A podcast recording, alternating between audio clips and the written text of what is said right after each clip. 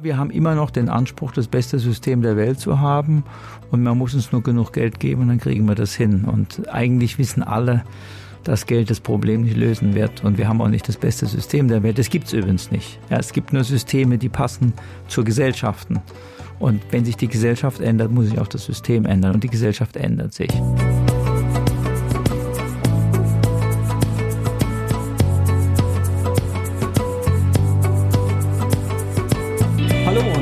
Willkommen zu Anders Echt Normal, der Podcast für moderne Psychiatrie und seelische Gesundheit. Ich bin Toni und mit mir heute im Studio sind die Anna und der Marius. Hallo ihr beiden. Hallo. Grüße euch. Wir wollen uns heute ganz allgemein mit dem Thema Psychiatrie und psychosoziale Versorgung auseinandersetzen. Und vielleicht auch ein bisschen mit der politischen Brille das ganze Thema betrachten. Vielleicht auch ein Stück weit historisch zurückblicken, aber vor allem etwas über die Zukunft der Psychiatrielandschaft erfahren.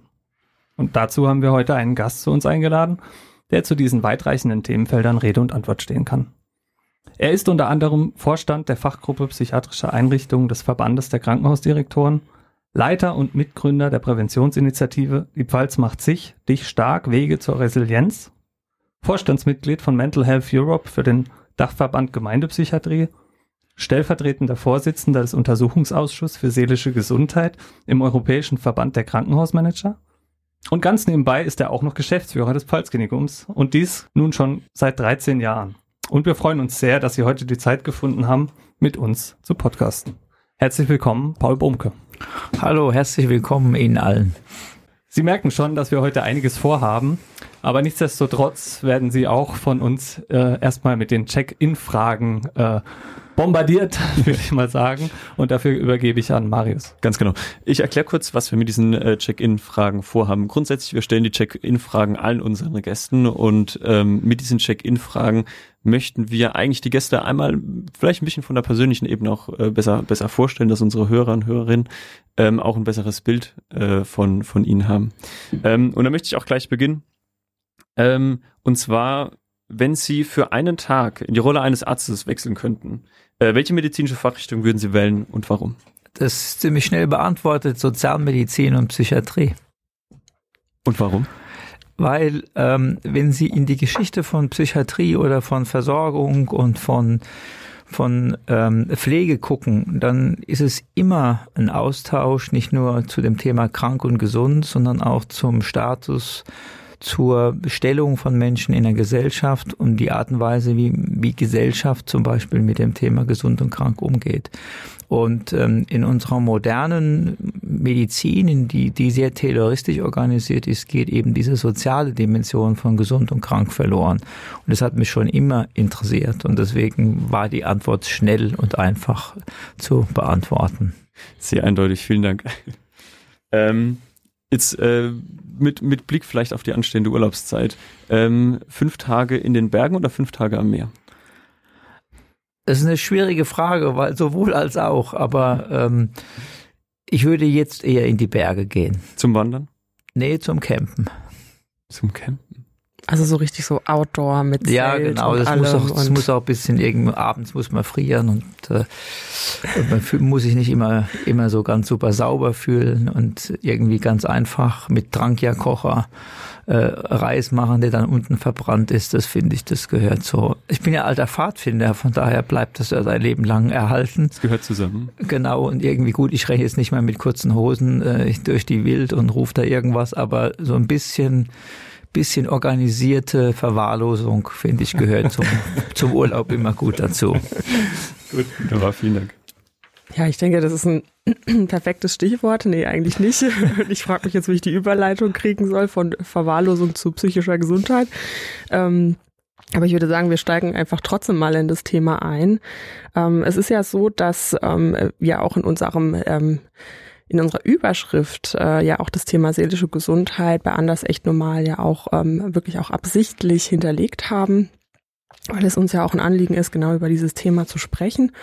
Und äh, ja, da habe ich Ihnen so eine kleine Definition mitgebracht von der Weltgesundheitsorganisation, ähm, die das ähm, Thema eben ganz anders nochmal definiert, beziehungsweise auch nochmal aufarbeitet. Und ja, die würde ich Ihnen ganz kurz einmal vorlesen. Das Thema psychische Gesundheit ist ein Zustand des Wohlbefindens, in dem eine Person ihre Fähigkeiten ausschöpfen, die normalen Lebensbelastungen bewältigen, produktiv arbeiten und einen Beitrag zu ihrer Gemeinschaft leisten kann. Und jetzt kommt der Satz, den ich wirklich ganz, ganz spannend finde in dieser Definition. Es ist mehr als nur die Abwesenheit von psychischen Störungen oder Beeinträchtigungen. Wenn wir uns jetzt diese Definition ähm, der WHO mal vornehmen, was bedeutet denn für Sie in diesem Zusammenhang eigentlich Psychiatrie, beziehungsweise wo würden Sie uns denn in Deutschland auch einordnen in Sachen ähm, psychiatrischer Versorgung, wenn man sich das so ein bisschen im Hinterkopf behält, diese Definition? Also da gibt es ja verschiedene Ebenen, wie man das beantworten kann. Was war in der Vergangenheit, was ist das ist und wo soll es hingehen? Ähm, und ich denke, wir müssen, wenn wir über Versorgung reden, wissen, wo wir herkommen, aber wir müssen auch ein klares Bild haben, wo es hingehen soll. Und ähm, von daher würde ich jetzt alles dreimal bearbeiten sozusagen. Also die, die Geschichte der Psychiatrie ist ja die Geschichte von von Irrenhäusern, von Asylums, die am Rande der Stadt sind, von, von auch von, von Ir Irrentürmen, in denen die Menschen dann eingesperrt, äh, eingesperrt wurden. Und das hat auch was damit zu tun, wie wie Gesellschaft versucht hat, die das ganze Thema zu organisieren und wie man begonnen hat, die Welt in acht Stunden zu takten, äh, im Rahmen der Industrialisierung, aber auch davor, da haben die halt gestört. Und da mussten wir irgendwie die Störung loswerden. Das ist so die eine Seite. Die andere Seite ist aber, wenn Sie in die Geschichte der Medizin gucken, zum Beispiel nach Griechenland, da werden Sie finden, dass es das, dass Gesundung auch immer was mit seelischer Heilung zu tun hat. Im Übrigen das Wort Therapeut, äh, bin ich mal so ein bisschen äh, klugscheißerig, das Wort Therapeut kommt eigentlich aus dem Griechischen, heißt eigentlich Tempeldiener. Äh, Finde ich eine schöne, äh, wenn man das mal so überlegt, was dahinter steht. Ja. Also erstmal dienen steht dahinter und natürlich auch, dass man an einem Ort kommt, in dem man geheilt wird. Also das ist, da kommen wir irgendwie her, dann ist es, ist es dann irgendwie zugeordnet worden. Und in den äh, nach dem Krieg ähm, hat die Psychiatrie in Deutschland sich anders als in anderen europäischen Ländern sehr stark eingekesselt, hatte vor allem mit sich zu tun und ihrer Vergangenheit äh, im Naziregime. Und erst es brauchte einen Impuls von außen, wie häufig es einen Impuls von außen braucht. Äh, das ist die Psychiatrie-Enquete. Und äh, da meandern wir jetzt zwischen alten Institutionen und neuen Angeboten hin und her. Und was ist jetzt das Ziel für die Zukunft? Das Ziel für die Zukunft ist, wenn wir über seelische Gesundheit reden, müssen wir über Prävention reden, äh, müssen wir darüber reden, was die WHO sagt, die Ganzheitlichkeit des Menschen beachten, deswegen auch Sozialmedizin. Da ist die Ganzheitlichkeit dabei. Ähm, das ist das eine. Also Prävention ist ein Thema. Ein zweites Thema ist natürlich auch immer wieder Krisenbewältigung. Also psychiatrische Organisationen müssen fit sein, sich um Krisen von Menschen zu kümmern. Im Übrigen nicht nur auf dem Berg warten, bis jemand kommt, sondern auch in den Vierteln, in den Gemeinden sich dafür auch einsetzen. Ja, das ist ein zweiter Punkt. Und der dritte Punkt ist natürlich die Stärkung von Gesundheitskompetenz, also im Prinzip der Versuch, dass wir uns so ein Stück weit überflüssig machen, weil Menschen lernen, äh, mit ihren Krisen und Themen gut umzugehen. Und dabei spielt, und das ist jetzt mein Zielbild, auf die Zivilgesellschaft eine entscheidende Rolle. Wir werden in Zukunft die weitere Professionalisierung von verschiedenen Dienstleistungen allein aufgrund des Fachkräftemangels gar nicht mehr alleine gestalten können und auch nicht in unseren eigenen berufsethischen Standards das weiterentwickeln. Wir müssen uns in die Zivilgesellschaft öffnen. Herr Bunker, eine Nachfrage. Ähm, Sie haben gesagt, äh, Sie haben dieses Bild gemalt, äh, man darf nicht auf den Berg warten, sondern man muss quasi auf die Menschen zugehen, auf die Gesellschaft zugehen. Schafft es denn die psychiatrische Versorgung derzeit? Wo stehen wir denn da gerade? Mehr oder minder gut, würde ich sagen. Ähm, wir hatten am Anfang der Woche war ja die Zertifizierung ähm, nach DINISO. Und da ging es auf einmal um, um Gefahrstoffe, die irgendwo gelagert werden. Da habe ich gesagt, das habe ich für mich gedacht, da sind wir noch weit weg von dem bei den Menschen. Da kommt Institution und Organisation, das ist das eine. Das wird weiterhin gebraucht. Äh, auf der anderen Seite sind wir ja selber, äh, haben uns auf den Weg gemacht mit dem sogenannten Modellvorhaben nach 64b oder auch mit dem Modell 365 Grad in der Gemeindepsychiatrie genau diese institutionelle Brille abzuziehen und äh, sich mehr in den Gemeinschaften der Menschen zu integrieren. Also und im Großen und Ganzen, das ist jetzt der große Blick. Wir warten alle, was die Regierungskommission zum Thema Psychiatrie sagen wird. Da gibt es gute Stimmen und schlechte Ahnungen. Aber es gibt schon die ersten Hinweise auch der Kostenträger, also der, der Krankenkassen, die wollen im Prinzip eine vernetzte psychosoziale Versorgung äh, organisieren und sich von den sehr starken bettenorientierten Organisationen auch lösen. Das Stichwort ist äh, Krankenhausreform. Ja, genau, Entschuldigung. Ja, das ist die Krankenhausreform, die begonnen hat mit der Somatik und äh, jetzt äh, angekündigt hat, es gab ja da auch Anhörungen von verschiedenen Verbänden und Institutionen, wie soll die Psychiatrie sich entwickeln. Und ich bin so zögerlich, weil es halt diese zwei großen Paradigmen gibt. Das eine ist, wir können das am besten hochspezialisiert in einen speziellen Institutionen und lasst uns nur machen. Das ist so die eine große Linie, da ist ja auch was dran.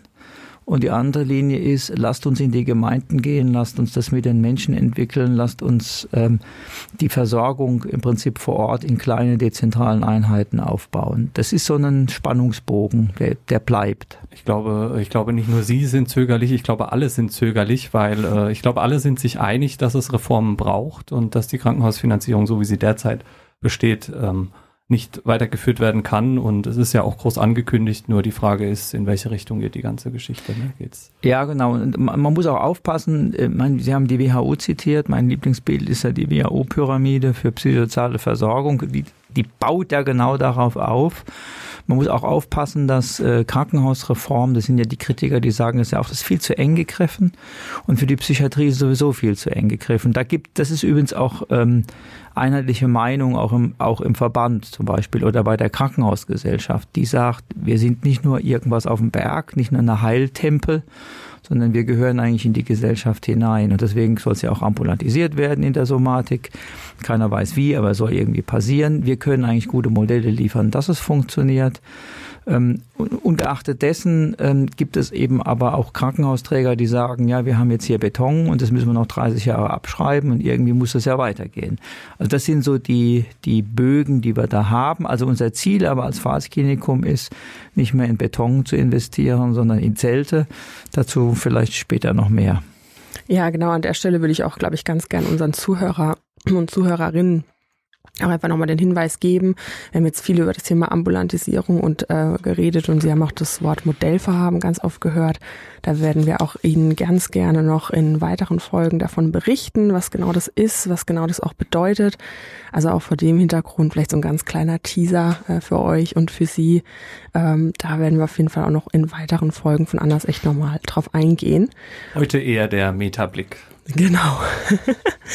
Und ähm, wir haben jetzt ganz viel darüber gesprochen, ähm, was vielleicht auch für Reformen notwendig sind, beziehungsweise auch wo Psychiatrie herkommt. Ähm, jetzt hat man ja schon auch den Eindruck, dass auch psychische Erkrankungen nochmal eine andere Art von Stellenwert bekommen haben, eigentlich auch so gesamtgesellschaftlich gesehen. Also wenn man so dieses Wort ähm, Psychiatrie oder auch psychische Erkrankungen eingibt, mal so ganz klassisch in Google, dann kommt natürlich ganz viel zum Thema Stress, Resilienz, Burnout, Depression, so als als ja ähm, Themen, die auch mittlerweile eigentlich gesellschaftsfähig geworden sind, kann man glaube ich so sagen. Ähm, jetzt haben wir natürlich aber das Thema, beziehungsweise auch Sie als Geschäftsführer einer Einrichtung, der sich ja auch, ähm, die sich ja auch mit chronisch kranken Patienten ganz stark auseinandersetzt, mit Patienten, die im Maßregelvollzug, ähm, ähm, im, ähm, im Maßregelvollzug sind. Ähm, wie würden Sie das Ganze einordnen ähm, vor dem Hintergrund, dass vielleicht auch ähm, ja so die Idee von psychischer oder mentaler Gesundheit vielleicht viel zu leichtfertig gelebt wird bei uns in der Gesellschaft, beziehungsweise so die schweren Themen doch lieber ausgeklammert werden? Fragezeichen.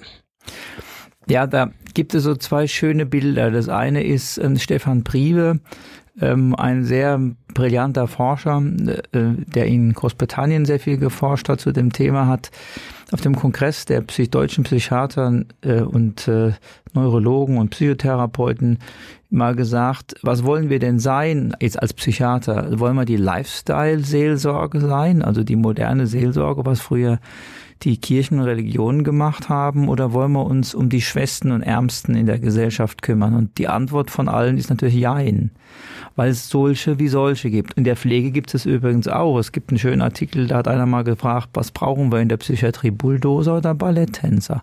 Das sind so die Bilder, die, die sich so da äh, klar darstellen.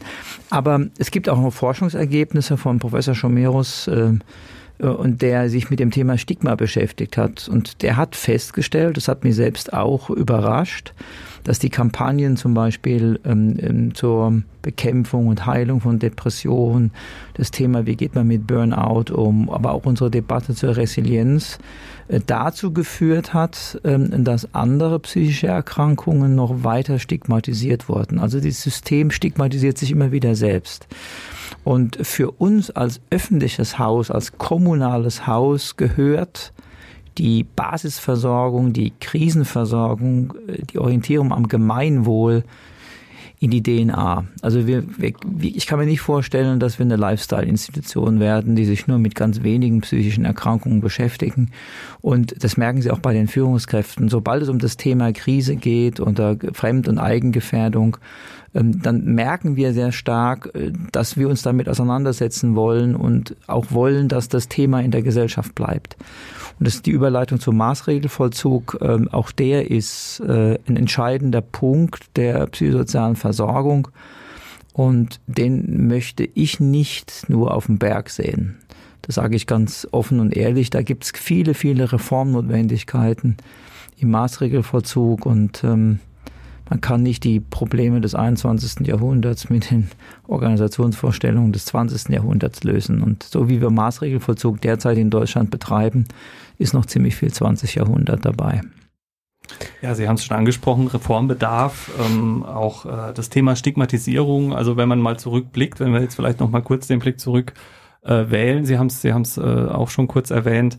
Äh, ja, in den 50er Jahren, äh, Sie sind jetzt Sie sind jetzt Geschäftsführer vom Pfalzklinikum. Vor 50 Jahren wären Sie der Anstaltsdirektor gewesen äh, der Heil- und Pflegeanstalt. Noch ein bisschen weiter zurückgedacht, die, die Kreisirrenanstalt. Ähm, wo würden Sie sagen, also ähm, wie hat sich die Psychiatrie gewandelt seit dieser Zeit? Ähm, wir sind im, im, Prozess der Entstigmatisierung. Wie weit sind wir da schon gekommen und ähm, ja, wo stehen wir da?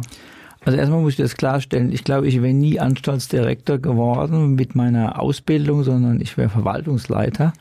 Und über mir hätte, würde es einen Anstaltsdirektor, einen Arzt geben. Und der würde die, die, die Geschicke der Organisation, der Institution lenken.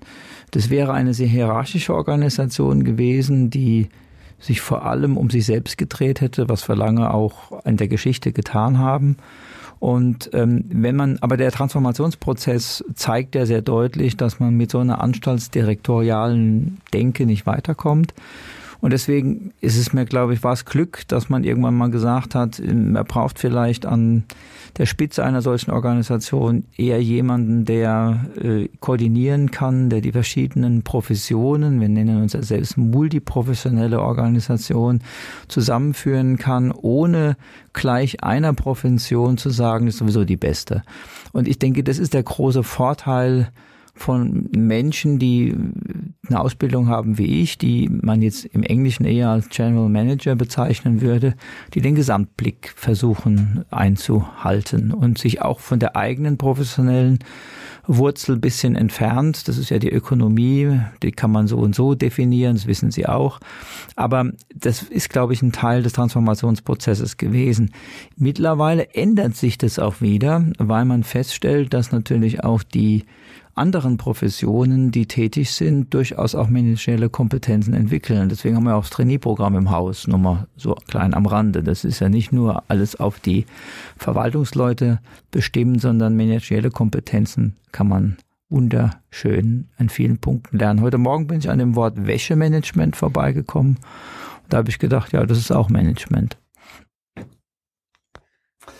Wenn, wenn ich den Satz beginne, Beteiligung und Zivilgesellschaft bedeutet für die Psychiatrie, wie würden Sie den Satz beenden? Öffnung, Diskurs und Demokratisierung. Kurz und knapp. Die Frage ist ja nur, wie realistisch schätzen ja. Sie das ein?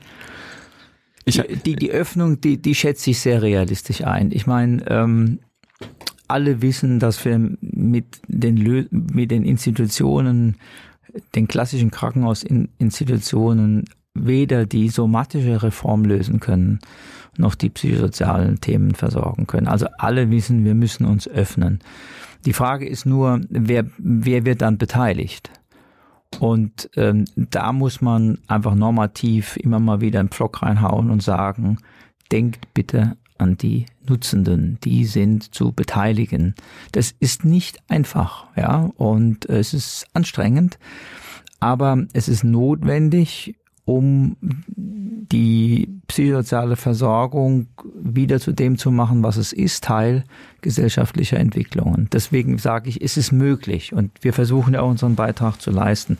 Demokratisierung, wenn ich das noch sagen darf, das finde ich sehr viel schwieriger, weil das deutsche Sozial- und Gesundheitswesen zwar mit den, die Institutionen sind zwar alle demokratisch aufgebaut und die Führungen sind auch demokratisch legitimiert, aber es wird ja im Prinzip ähm, mehr oder minder die Zivilgesellschaft ständig aus, ausgeschlossen. Also da die der gemeinsame Bundesausschuss, äh, das ist das höchste Gremium, da gibt es eine Krankenhausbank, eine Ärztebank und die Betroffenen haben irgendwie da, dürfen dabei sein, ähm, aber im Prinzip nichts entscheiden. Ähm, das ist schon mal sowas, ähm, wenn sie in die Organisation hineingehen, da gibt es dann Verwaltungsräte, ähm, die sind dann besetzt mit, ähm, mit, mit unterschiedlichen Interessen von Trägern. Wir haben es ja jetzt geschafft, dass im Verwaltungsrat zumindest mit beratender Stimme ein Vertreter der Betroffenen und der Angehörigen dabei ist. Ähm, und das, da tasten wir uns jetzt vor. Also das ist der, finde ich, der größte, die größte Herausforderung, die, die Nutzenden professionell einzubinden und ihnen nicht, nie so, nicht nur die Stimme des Klakeurs zu geben. Ist das tatsächlich ein neuer Trend? Also ist es was, was wir gerade erleben, quasi, es hört sich für mich tatsächlich wie so eine kleine, eine kleine Revolution, also eine, Evolution, eine neue Evolutionsstufe an. Wir beteiligen Gesellschaft ähm, an der Weiterentwicklung der psychiatrischen Versorgung? Das ist ja so alt, seit der Psychiatrie-Enquete gibt's ja diese Debatte. Also da war, ging's ja wirklich weg mit den Ketten, diese, diese Zivilbewegungen, äh, die Bürgerinitiativen, die in den bevölkerungsreicheren Ländern im Nordwesten von Deutschland viel stärker war, zum Beispiel Nordrhein-Westfalen. Da sind ja dann auch Bürgervereine entstanden in Baden-Württemberg. Also die haben sich jetzt im Moment in der Gemeindepsychiatrie professionalisiert. Der nächste Schritt ist, dass man sie eben in den, in den klassischen Krankenhausstrukturen professionalisiert. Sie nennen die Psychiatrie-Enquete, die ist jetzt schon einige Jahrzehnte her. Ähm, wenn man, wenn man mal den, den zeitlichen Rahmen betrachtet, hat man immer noch den Eindruck, äh, wir müssen da immer noch viel tun. Also es hat sich was getan, aber wir sind da noch nicht so weit, wie wir vielleicht gerne wären. Äh, hat es vielleicht auch oder braucht die Zivilgesellschaft, äh, will die Zivilgesellschaft, also ist sie bereit dafür oder oder oder was braucht es vielleicht äh, auch von von von von dieser Seite, um um um das noch weiter voranzubringen und haben Sie da vielleicht auch Beispiele, positive Beispiele? Ja, also es gibt ja von der Robert Bosch Stiftung äh, dieses Projekt Neustart, wo man unterschiedliche Beteiligungsformen zur Planung von von Gesundheitsleistungen ähm, ausprobiert hat an verschiedenen Stellen in Deutschland. Ähm, da gab es Bürgerbeiräte, da gab es direkte Beteiligung. Also man kann da schon einiges tun. Und ähm, wenn ich so die Planungsprozesse jetzt so sehe, man verfällt immer wieder Länder, Bund, Expertengruppen, Arbeitsgruppen. Also es ist, äh, also da kann man schon, schon noch Versuche unternehmen, aber es gibt gute Beispiele. Und das schönste Beispiel ist für mich immer noch aus Schottland aus Pitlochry, wo man vor Ort gesagt hat, wir machen das jetzt alles selbst und äh, versuchen unsere Notfallplanung äh, gemeinsam mit der Zivilgesellschaft zu entwickeln.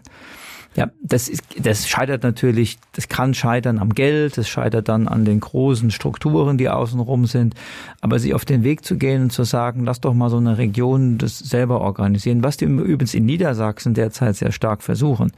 Ja, also da versuchen sie wirklich die Regionen viel stärker in die Gesundheitsplanung einzubinden. Und dazu gehört auch zu sagen, dass man natürlich dann die Dilemmata von Gesundheitsplanung und Versorgung auch in die Region bringt, aber dann auch begleiten muss, dass man das Problem löst. Ne? Also die, die, die Interessensunterschiede gehen ja nicht weg, nur weil man in der Region miteinander spricht. Ich wollte gerade auf äh, europäische Beispiele oder europäische Nachbarländer eingehen. Jetzt haben Sie es selber schon getan äh, mit dem Beispiel Schottland. Äh, können Sie das vielleicht ein bisschen genauer erläutern, was da passiert? Also heißt das, Sie haben äh, die, die, die großen Psychiatrieanstalten dort abgeschafft? Oder? Nee, nee das war in, in, in, in Pitlochry mitten in, in Schottland, das war eine sehr somatische Orientierung. Also das muss man jetzt fairerweise sa sagen. Es ging ja nur um die, um das Prinzip. Aber es gibt Entwicklungen in, in, den, in den europäischen Ländern, äh, unter anderem werden wir das auch im September auf unserer Fachtagung in Heidelberg vom Verband auch nochmal diskutieren. Also es gibt eine sehr bürgerschaftlich organisierte Idee aus den Niederlanden, also aus Utrecht. Da wird auch Jan Berensen dann auf der Tagung etwas dazu sagen, wo man übrigens mit Betroffenen und Bürgern, sind ja auch Bürger. Aber mit diesen beiden Gruppen äh, psychosoziale Gesundheitsplanung äh, organisiert und der Staat sozusagen, die Kommune, einen Teil der eigenen Planungsverantwortung an die Akteure übergibt. Das kann man schön sehen. Da gibt es einen Ort, der heißt In gesund. Also das ist im Kern gesund. Das ist so ein Gesundheitszentrum, wo sich Zivilgesellschaft mit Betroffenen und Profis trifft. Das ist ein schönes Beispiel. Anderes Beispiel ist, ist Frankreich. Die machen das ganz anders. Da legt der Staat die Grundstrukturen fest und verantwortet eine Psychiatrie zum Beispiel in einer Versorgungsregion. Du hast dich jetzt um alle Themen zu kümmern.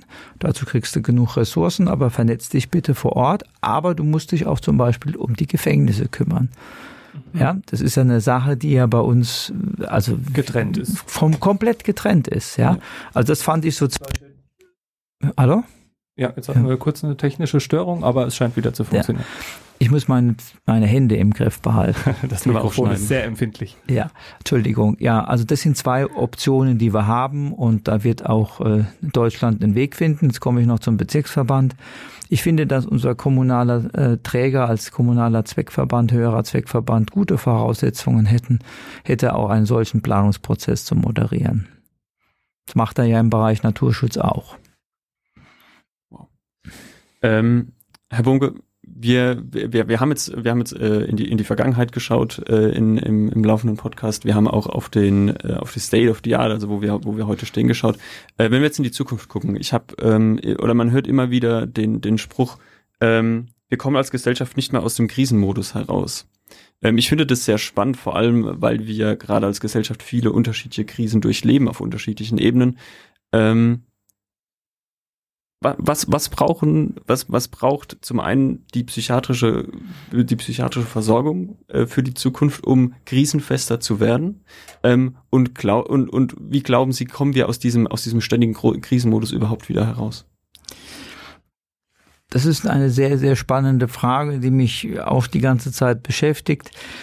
Ich sage jetzt mal nichts über das Thema resiliente Organisationsstrukturen. Da kann man nochmal nachdenken, wie man das gestaltet, was damit gemeint ist, dass man Entscheidungsprozesse absichert, äh, so dass nicht alles an einem hängt, dass man eher mit Teams arbeitet, dass man Leute befähigt, mandatiert, in der Krise direkt vor Ort Themen zu lösen. Das ist das eine Thema.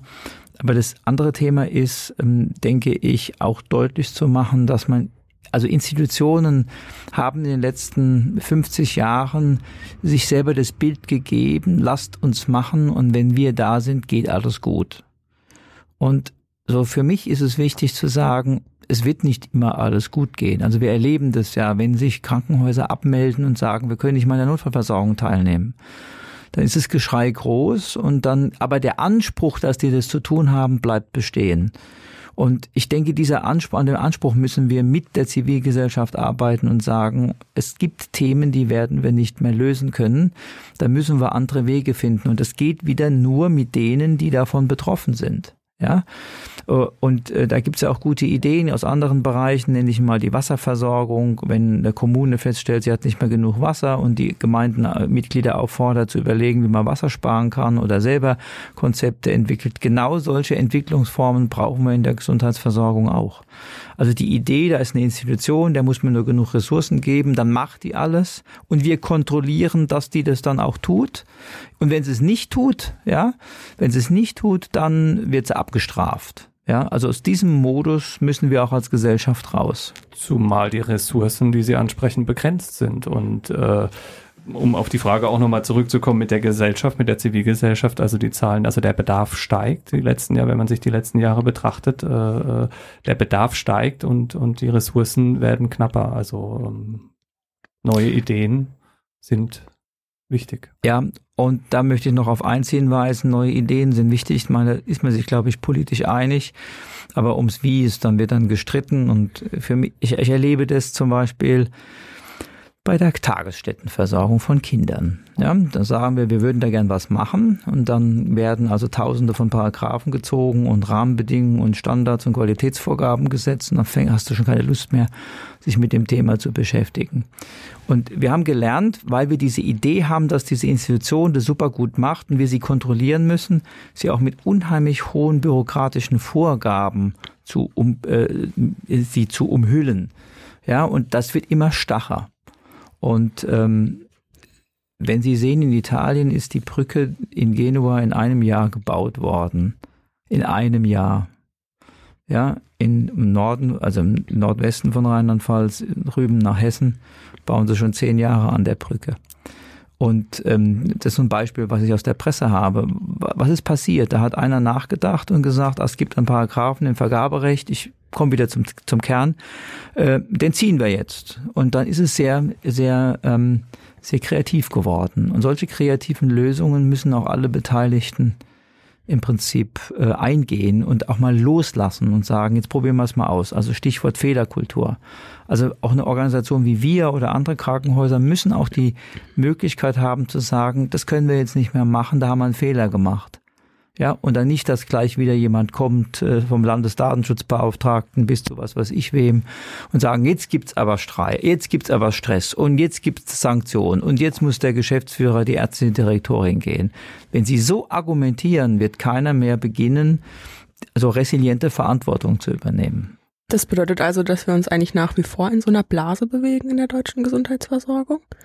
Ja, wir haben immer noch den Anspruch, das beste System der Welt zu haben und man muss uns nur genug Geld geben und dann kriegen wir das hin. Und eigentlich wissen alle, dass Geld das Problem nicht lösen wird und wir haben auch nicht das beste System der Welt. Das gibt's übrigens nicht. Ja, es gibt nur Systeme, die passen zur Gesellschaften.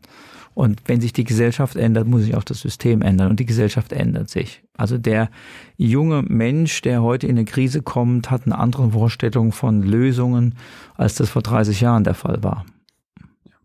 Zu ähm, Recht. Ja. Herr, Herr Bunke, vielleicht noch eine abschließende Frage zu dem, zu dem Thema Krisen und ähm, diesem, diesem Krisenmodus nimmt man als Gesellschaft Krisen heute einfach anders da wahr, dass man sagt, äh, heute leben wir einfach in einer Welt mit mehr Krisen, intensiveren Krisen. Ähm, Sie können jetzt auf eine, auf eine langjährige Erfahrung zurück, zurückblicken. Gab es Krisen auch schon damals in dieser, in dieser Intensität und dieser, dieser, dieser, auch dieser Dauer, dass es eine Krise so lange angehalten hat? Und diese kurze Abstände vor allem? Ja. So von einer Krise zur nächsten?